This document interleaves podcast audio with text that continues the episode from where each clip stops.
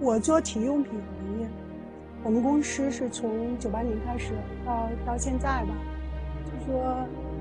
之前一直就是从一点一点从小处开始，慢慢的做起来的。嗯，怎么说呢？我我不算科班出身，但就说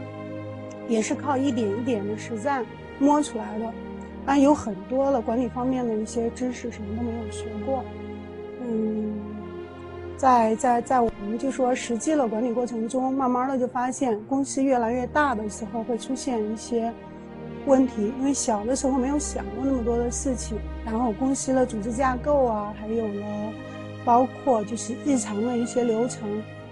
慢慢的都开始出现问题，比较麻烦，然后。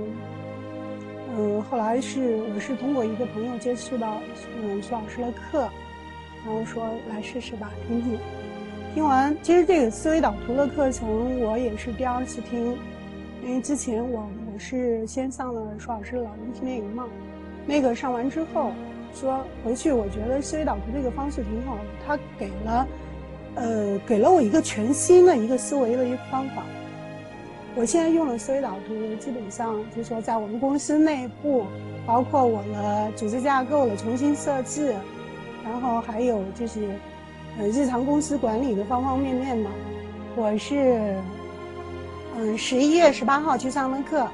我是上了二十一天嘛，是十二月八号结束。结束完之后，我是，我们是二十二号开始开了一个我们行业的，就是铺装协会的一个会议。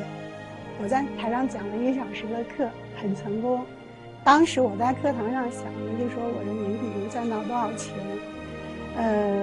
年底之后，我们在一月份，就是二零一一年的一月份，我们自己买了就是四十亩我们的工工业用地嘛，就是我们工厂用地，现在在开始建。然后年底二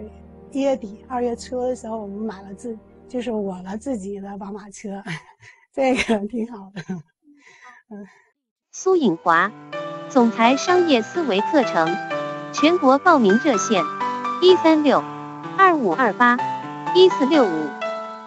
全国报名热线：一三六二五二八一四六五。